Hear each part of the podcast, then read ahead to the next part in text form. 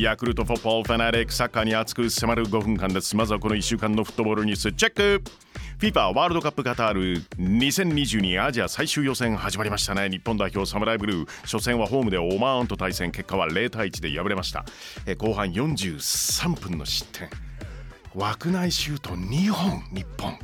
これはねちょっと残念です。日本の2戦目中国とのマッチについては後ほど熱烈応援妄想バーチャル実況で。東京パラリンピック5人制サッカーブラインドサッカーですよね。日本は5位6位決定戦でスペインに1対0で勝利。です5位入賞を果たしました。初出場で5位です。なお3位決定戦は中国対モロッコ決勝はアルゼンチン対ブラジル、えー、いずれも明日9月4日の開催です。FIFA ビーチサッカーワールドカップロシア2021日本は準決勝でセネガルを下して初の決勝進出。ファイナルでは開催国ロシアと対戦。結果は2対5で敗戦、えー、しかしこれまでは4位が最高の成績でした、えー、ワールドカップ準優勝史上最高の結果です。選手スタッフの皆さん心からお疲れ様でした。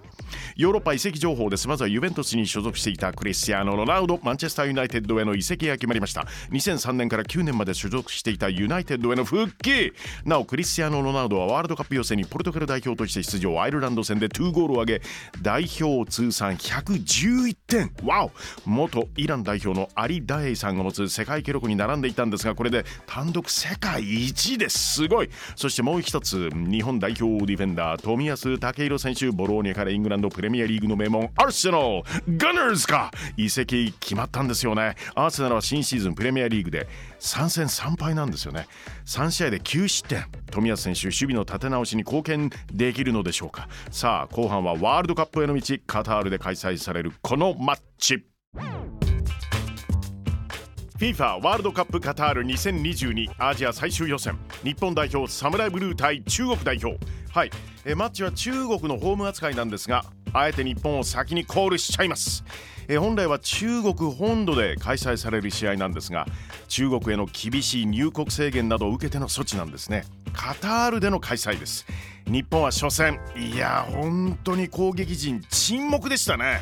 負けてます初戦。これは勝たないと。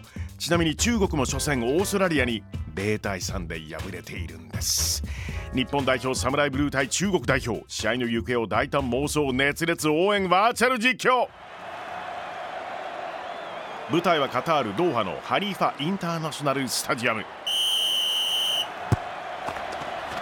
日本は最終ライン吉田麻也がボールを持つ。負けた後のインタビューね。負けるべくして負けた。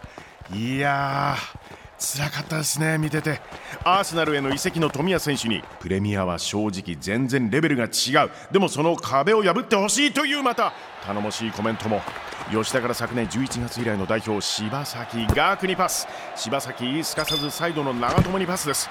現在所属チームなしという長友。焦っても仕方がないと発言しています。そうそうそう。長友焦らずドリブルからボールを出す。受けた久保建英ワンタッチで抜け出す男にパスそこにいるのは大迫勇也。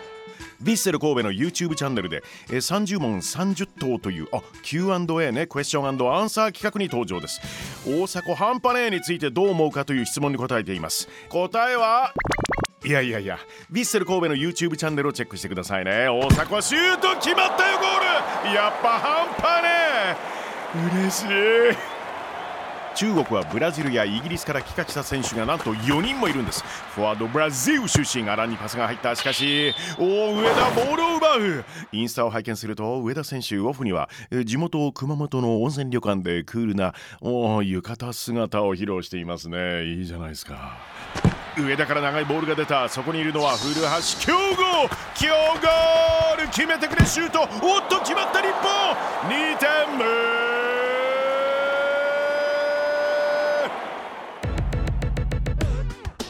FIFA ワールドカップカタール2022アジア最終予選。日本代表サムライブルー対中国代表。日本時間9月7日火曜日深夜12時キックオフ予定です。これ現地時間午後6時なんですよね。日本に配慮してもでもこの時差なんです。そして来週のこの時間は妄想実況席にこの方をお迎えします。元日本代表田中マルクス・トゥーリオさん。トゥーリオさんが選ぶトゥーリオジャパン VS 今の日本代表という妄想スペシャルマッチをお届けします。トゥーリオさんだけが知っている代表選手のエピソードを交えてのバーチャル実況を楽しみに。決めてくれ